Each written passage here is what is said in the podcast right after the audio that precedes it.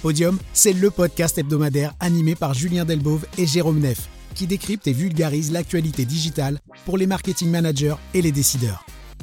C'est le podcast de référence qu'il faut écouter pour se tenir à jour sur les trois actualités principales de la semaine dans le monde du marketing digital. Salut tout le monde, vous êtes dans l'épisode 32 de Podium. Aujourd'hui, on se retrouve pour discuter de community management. Alors, je vais faire un rapide lien avec le podium de la semaine passée. On vous parlait ChatGPT, cet outil qui vous permet de vous poser des questions et vous crée du contenu. Eh bien, pour avoir le meilleur exemple de ce qu'est le community management, je vous invite à aller sur la page LinkedIn de ChatGPT où le community manager sur cette page eh bien, reposte un tas de contenus super intéressants. Ben voilà, vous savez, c'est le boom ChatGPT pour le moment. Donc, il a pas mal de contenu en stock et il reposte par exemple les utilisations les plus fun de ChatGPT, les utilisations les plus dingues, les trucs les plus fous qui sont faits avec ChatGPT, avec une cadence de contenu qui est assez importante.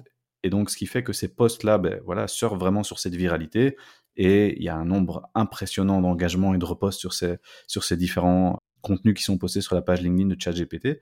Et honnêtement, Jérôme, tu me dis ce que tu en penses, mais je trouve que le, que le boulot est super bien fait sur, euh, sur cette page de ChatGPT. Et je pense que c'est un bon kick-off pour ce, ce podium de donner ça en exemple. Qu'est-ce que tu en penses Oui, mais surtout sur LinkedIn, hein. euh, ce qui est toujours, euh, toujours plus compliqué à, appréhender pour certaines marques.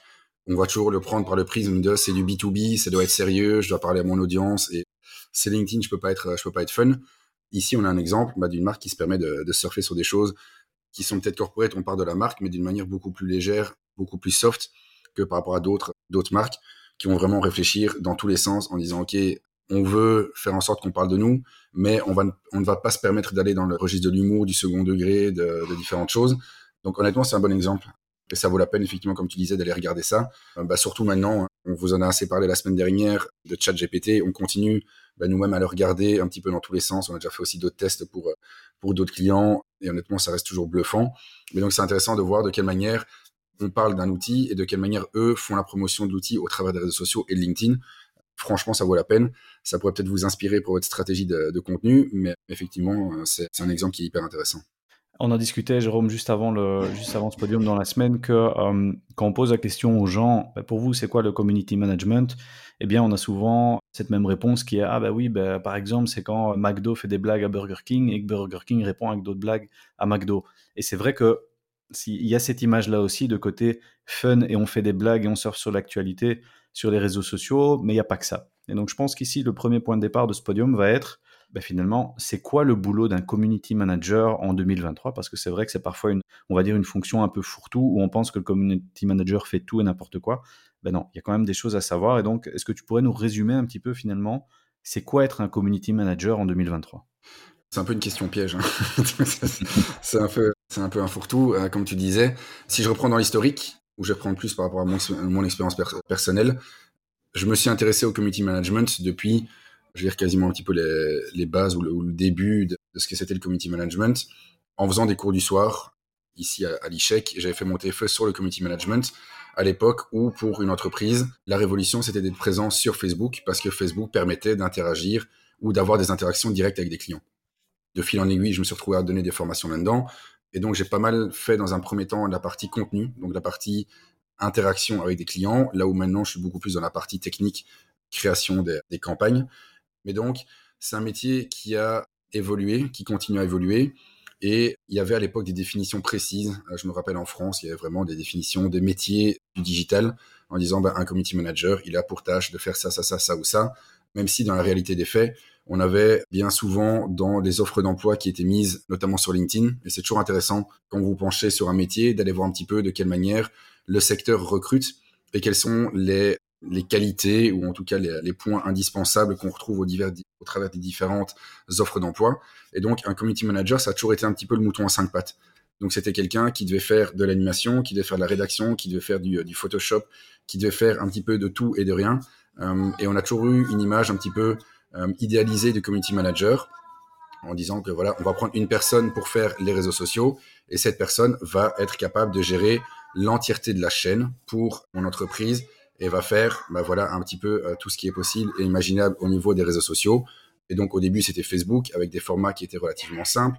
Et puis on a mis Instagram et puis on a mis d'autres fonctionnalités dans Instagram et maintenant on se pose encore d'autres questions. Donc, te dire exactement ce que c'est un community manager, je te dirais que principalement, la manière dont on va le comprendre, ou dont on va le résumer ou le simplifier, c'est la personne qui gère les réseaux sociaux. Mais gérer des réseaux sociaux, on verra juste après, ça peut recouvrir différents types de réalités.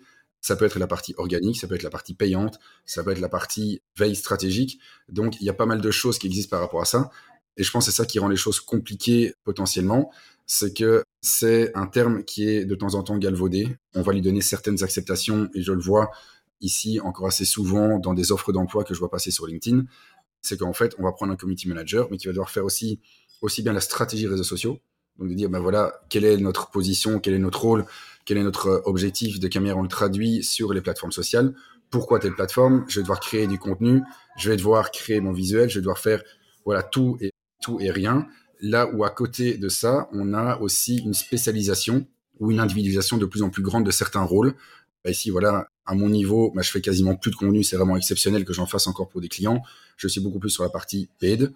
Là où avant, bah, on a peut-être des gens dans les entreprises qui prennent les deux casquettes, qui font aussi bien de l'organique que du payant, qui sont au four et au moulin, et donc, te dire exactement ce que c'est en 2023 un community manager, j'ai pas une réponse précise, j'ai pas un, lapin que je peux sortir de mon chapeau.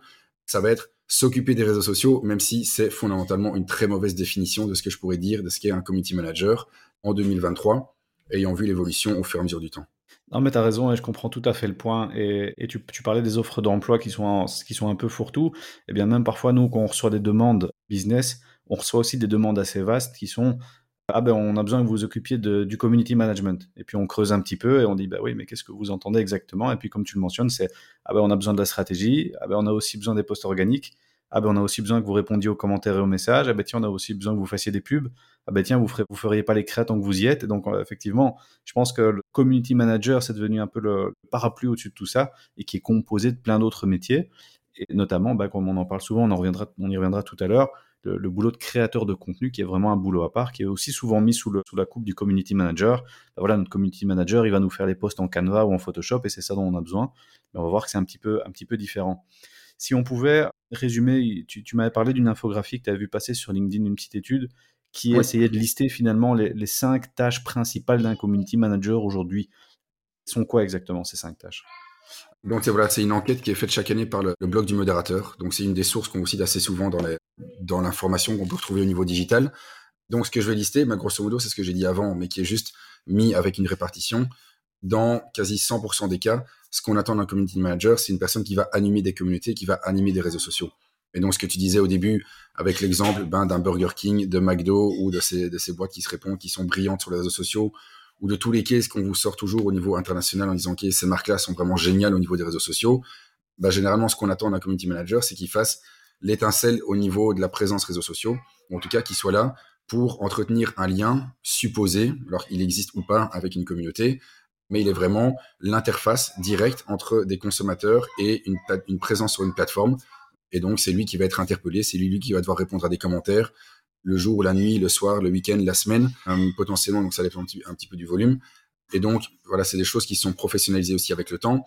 Bien souvent, dans les entreprises avec lesquelles on discute, c'est encore fait de manière organique. Et quand je dis organique, c'est qu'on va sur la plateforme en tant que telle, on se connecte, on regarde les commentaires. À côté de ça, vous avez des community managers qui ont des outils multiplateformes et donc qui permettent d'agréger tous les, les réseaux sur lesquels l'entreprise va être présente, de pouvoir taguer des conversations, de pouvoir un petit peu euh, analyser tout le, tout le flux de messages, le volume qui rentre, automatiser certaines choses. Mais donc, principalement, dans quasiment 100% des cas, le community manager, c'est quelqu'un qui va animer les, les réseaux sociaux, qui va venir mettre un petit peu du contenu ici dedans. Euh, le deuxième point qui est lié au premier, ben, ce qu'on attend d'un community manager, c'est une personne qui est capable de rédiger, des publications. Et donc, il va devoir avoir un calendrier éditorial, il va devoir remplir toutes ces cases en se disant, ben, ce mois-ci, on s'est mis d'accord sur les piliers de contenu A, ou D avec une fréquence de 1, 2, 3, 4, 5 posts par mois, voire plus sur les différentes plateformes. Et donc, il va devoir écrire son calendrier en respectant des équilibres sur les plateformes, les thématiques. Et lié à ça, donc c'est le 5, c'est un des points qui est juste à côté, c'est la partie analyse et reporting. On n'est plus dans ce côté, enfin, on plus, on ne devrait plus être dans ce cas-là de personnes à qui on demande de créer du contenu, ils le mettent sur la plateforme, c'est diffusé et on continue à créer du contenu tout ce qui est réseaux sociaux, et c'est un petit peu le, cas sur, euh, sur un petit peu toutes les, tous les enjeux du digital, c'est vraiment de pouvoir mesurer, de faire des itérations, de pouvoir revenir sur la stratégie initiale, en se disant, ben, on avait vu trois thèmes principaux. On se rend compte, ben, voilà, avec le temps, avec les performances, avec les premiers tours qu'on a, il y a vraiment une thématique qui fonctionne pas, pas très bien ou une qui a vraiment surperformé. Ben, de quelle manière on doit revoir un petit peu les équilibres. Et donc, c'est important de lier votre contenu à de l'analyse. Sans ça, vous allez nourrir l'algorithme qui va vous remercier ou pas. Hein. Il va peut-être vous faire, payer cher et méchant parce que vous mettez du contenu qui intéresse pas les gens ou pas assez les gens. Et donc ça, c'est plutôt du méta. Là où TikTok, si on reprend l'algorithme, va être très content parce que vous venez nous nourrir la machine. Et lui demande justement beaucoup de contenu. Il va valoriser certains, peut-être moins, moins d'autres. Mais en tout cas, sur méta, on est dans ce côté, il faut analyser. Si le reach est mauvais, bah, c'est le signal d'alarme. Il faut se poser des questions à ce moment-là de comment on peut améliorer les choses dans le futur. Mais donc la partie analyse reporting est liée ici au community management. C'est pas impossible et ça existe assez souvent, que vous ayez des gens qui créent du contenu et des gens qui fassent des reporting. Donc de nouveau, soit vous avez une personne, le mouton à cinq pattes, soit vous avez des rôles qui sont un petit peu différents dans l'entreprise, mais ça peut faire partie du scope des, euh, des tâches qu'on demande à un community manager. En plus de ça, et c'est un point sur lequel on va revenir, et donc je fais en exprès le cinquième point et puis le quatrième, on va demander aussi à un community manager de faire de la veille et donc de regarder un petit peu ça peut être de la veille technologique en disant ben voilà quels sont les outils qui sont intéressants ou quelles sont les plateformes qui, évoluent, quels sont les formats qu'on devrait utiliser, qu'est-ce qu'on doit tester et on va le mesurer par la suite. Ça peut être la veille en disant ben, qu'est-ce qui se raconte au sujet de notre marque, qu'est-ce qu'on occupe à raconter par ailleurs, est-ce que je suis mentionné dans les conversations, auquel cas c'est de l'animation, mais est-ce qu'il y a des choses qui apparaissent, est-ce que mes concurrents sont occupés à faire certaines choses, donc il va falloir regarder au travers d'outils ou directement sur les plateformes ce qui se passe par ailleurs au niveau du secteur. Et le dernier point, et je pense c'est le point le, plus crucial, qui marque une, évolution majeure, c'est vraiment pour un community manager être capable de créer des assets, donc de créer des photos, de créer des vidéos. Donc on a la partie rédaction, on a la partie création visuelle qui rentre aussi en ligne de compte et qui est un skill qui sera de plus en plus demandé, je pense, à l'avenir.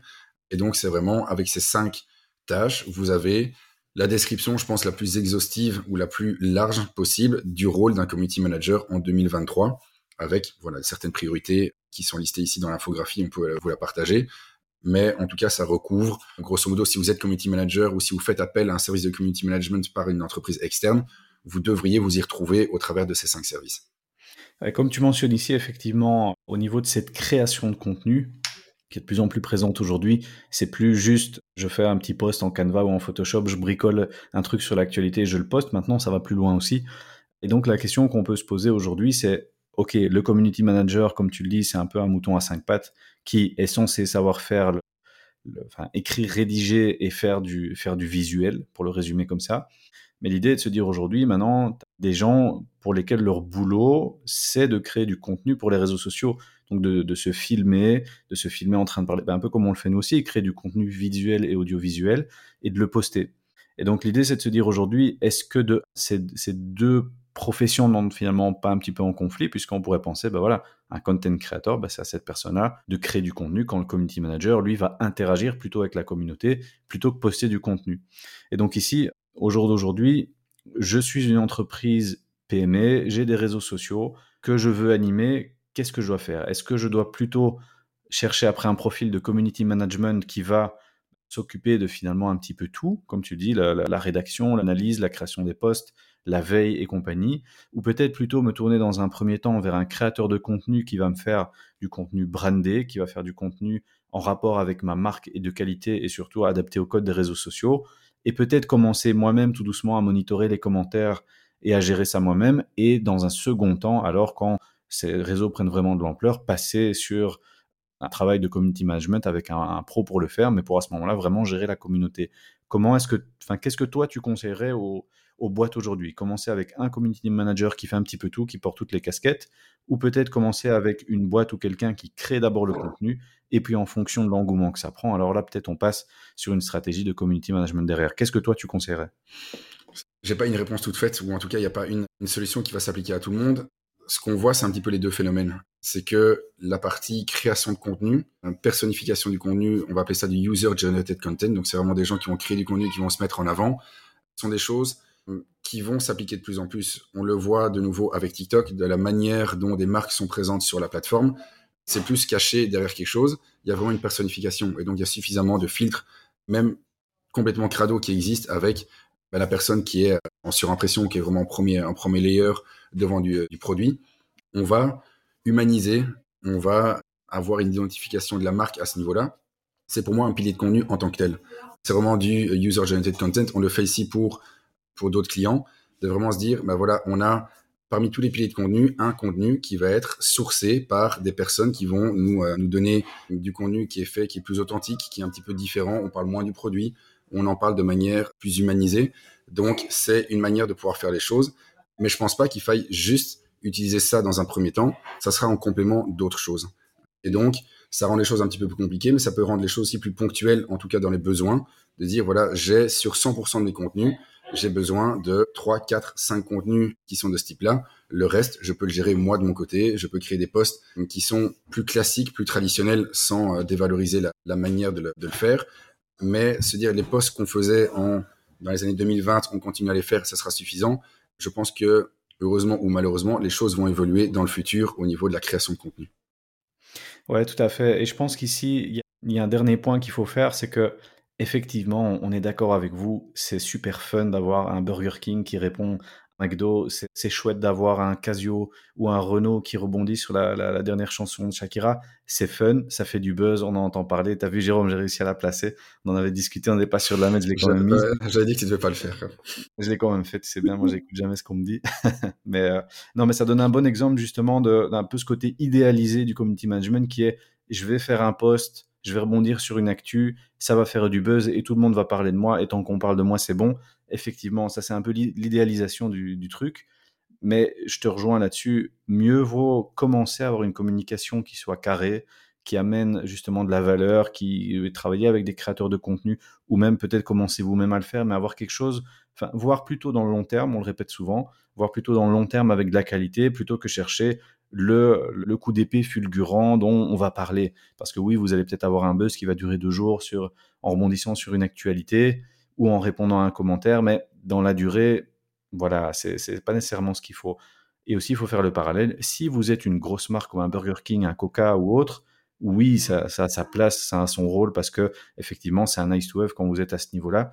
Mais si ce podcast est plutôt pour les PME, c'est pas l'idée d'aller faire le buzz en ayant des commentaires marrons ou en repostant de l'actualité. Ici, nous, on vous conseille plus de justement avoir un travail de curation et de contenu de qualité de manière ongoing et de booster ces contenus pour justement commencer à créer cette communauté. Et on vous le souhaite, le jour où vous avez un million de personnes sur vos pages qui interagissent tous les jours avec vos contenus, et ben alors à ce moment-là, faites-vous plaisir, allez-y avec les contenus et le community management comme on, l'entend, mais commençons par avoir du contenu qui soit déjà bien. Je pense que c'est déjà une, première step assez importante. Je sais pas ce que tu en penses. Oui, après, voilà, par rapport à ce qu'on vous recommande, il faut toujours voir si c'est d'application par rapport à votre entreprise. Ici, ben, je vois, j'ai vu quelques exemples récents sur TikTok d'entreprises, même des grosses entreprises, qui se sont lancées en disant on doit être sur TikTok et on va mettre en avant des collaborateurs, on va faire des, vidéos. Voilà, honnêtement, je comprends l'idée, c'est très bien de, vouloir le faire. Dans la réalisation, euh, c'est plus contre-productif qu'autre chose. C'est intéressant d'appréhender la plateforme, mais le faire avec des chorégraphies, mettre en avant des, collaborateurs qui sont occupés à danser, à sauter en l'air. Oui, ok, c'est très bien, mais c'était déjà il y a quelques temps. Ce, ce dont on vous parle ici, c'est vraiment de mettre en avant votre marque d'une manière authentique, différente, et qui soit pas le TikTok que on va faire pour faire plaisir à la personne qui gère le marketing parce qu'on s'est dit en un coup il faut faire TikTok et TikTok c'est de la danse donc on va faire des chorégraphies ou TikTok on va mettre en avant des gens ça fonctionne pas c'est le code n'est pas respecté de cette manière-là en tout cas le code vous le mettez d'une certaine manière qui est peut-être moins efficace et moins intéressante. Et donc, il faut pouvoir le faire aussi. Il faut être légitime à le faire. Il faut vraiment avoir un message qui soit intéressant. Et donc, ici, ben, on vous a déjà parlé quelques fois du, du podcast Le Super Daily, d'une agence social media qui est, qui est en France. Et je vous recommande grandement d'écouter ce podcast. Ils avaient récemment le patron d'Horace qui était invité chez eux. Donc, Horace, c'est une marque de cosmétiques pour hommes et ça vaut la peine. Donc autant on vous disait d'aller suivre ChatGPT sur LinkedIn, ici allez suivre Horace sur les plateformes sociales, surtout Instagram, TikTok. Il le dit, le patron le dit dans le, dans le podcast, ils n'ont pas encore trouvé la formule, ils vont la trouver, mais pour le moment ils l'ont pas trouvée. Mais sur Instagram, ils le font de manière hyper hyper smart, avec notamment le boss de l'entreprise, donc Marc, qui fait des posts, qui se met en avant dans les publications, et on a on a un mélange des gens, mais qui est hyper authentique, qui fit super bien au niveau des valeurs de l'entreprise, au niveau de la marque. Et donc, j'en viens à mon point de départ. Si c'est pas pour vous, c'est pas pour vous. Ça sert à rien d'essayer de, le faire par la porte ou par la fenêtre. Si TikTok c'est pas pour vous, ne le faites pas. Si vous ne voyez pas comment le faire, si vous faites pour faire plaisir ou si vous le faites parce qu'une agence vous a dit de le faire, mais qu'au final vous le, le sentez pas, ne le faites pas, ça sert à rien. Il y a suffisamment de mauvais exemples. Après, il y a aussi des bons exemples d'entreprises qui sont capables de faire de la création de contenu top avec du community management qui est, top. Donc, si vous parlez néerlandais ou pas, honnêtement, il n'y a même pas besoin de comprendre le néerlandais pour le voir, allez sur Sportsa sur Instagram. C'est honnêtement pour moi la référence absolue en Belgique en termes de création de contenu, en termes d'animation de communauté.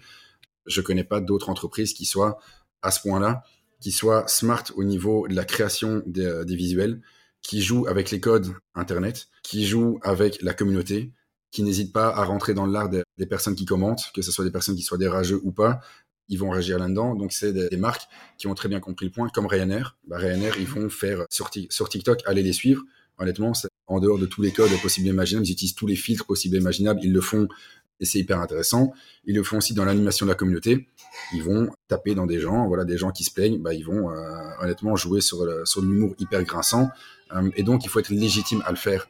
Euh, et c'est ça, je pense, le plus grand enjeu ici sur les années qui viennent, c'est d'arriver dans ce côté authentique, ce que les marques, ou en tout cas ce que les personnes, les internautes attendent de plus en plus sur les réseaux sociaux, c'est une authenticité qui soit pas factice, qui soit pas juste de façade, avec bah, des vraies valeurs, des vraies personnes qui puissent créer du contenu avec lesquels on puisse interagir. Ouais, tout à fait. Et, je pense pour finir, bah, voilà, justement pour le, les personnes qui se diraient, bah, tiens, voilà, j'anime pas encore spécialement mes réseaux sociaux ou j'anime moi-même mes réseaux sociaux, mais j'aimerais passer au next level. Ça me permet, Jérôme, justement de, bah, de donner la news ici. C'est que ça fait longtemps qu'on vous parle de contenu. Vous le savez, hein, Jérôme est plus dans les réseaux sociaux. Moi, de mon côté, j'étais plus sur toute la partie Google. Et bien ici, on a décidé en 2023 d'ouvrir et de proposer un nouveau service pour aider justement les entreprises dans leur création de contenu. Donc on propose des services de création de contenu pour les réseaux sociaux, pour toute la partie organique, et aussi propose, proposition de création de contenu pour les pubs sur les réseaux sociaux. Parce qu'on a remarqué, et on le répète souvent, que les marques ont du mal bah, déjà à créer du contenu puisque bah, elles n'ont pas les ressources en interne pour le faire. Ou deuxième chose, comme tu viens de le mentionner, c'est que ah ben, je vais me mettre sur toutes les plateformes parce qu'on m'a dit de m'y mettre et je fais ça de travers ou je le fais pendant un mois et puis j'ai aucune continuité. Et donc si ça vous intéresse, n'hésitez pas à nous contacter. On est là pour vous aider justement à mettre en place ces stratégies de contenu pour justement que vous arriviez à percer ces mystères des réseaux sociaux en, en 2023 et faire les bons choix et de faire les choses pas à pas et de, le, de les faire bien. Donc voilà, si vous avez besoin d'aide pour la gestion de vos réseaux sociaux et la, et la gestion de vos créas pour les réseaux sociaux, n'hésitez pas à nous contacter, on se fera un grand plaisir de regarder à ça avec vous. Jérôme, je te remercie, podcast super intéressant et on se retrouve la semaine prochaine comme d'habitude pour l'épisode 33 déjà. Salut Jérôme. Ciao, salut.